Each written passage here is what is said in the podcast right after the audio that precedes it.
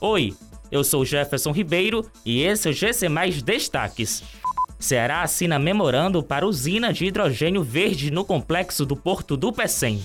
Inscrições para o concurso da PFOSSE encerram nesta quinta-feira. Salários chegam até 10 mil reais.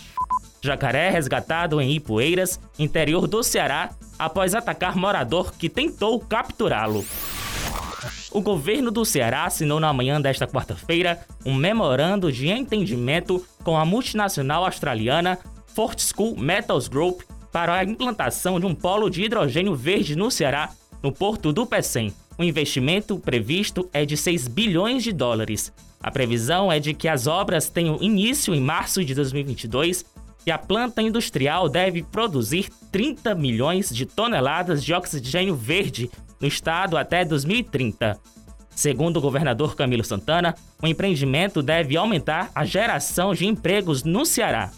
As inscrições para o concurso da perícia forense do estado do Ceará se encerram nesta quinta-feira. No total, são 510 vagas que se dividem em 170 para chamamento imediato e 340 na formação de um cadastro de reserva que deverão ser convocados até 2022. A seleção ocorre para os cargos de auxiliar de perícia, perito criminal, médico perito legista e perito legista, todos de nível superior. Os salários iniciais variam de R$ 4.646 a R$ 10.578.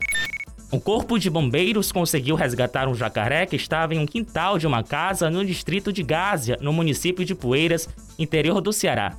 Os agentes de segurança relatam que, ao chegar no local, encontraram um animal agitado e um morador da residência ferido após tentar capturar o réptil. O animal era o jacaré de óculos, também conhecido como jacaré-tinga, e tinha cerca de um metro e meio de comprimento.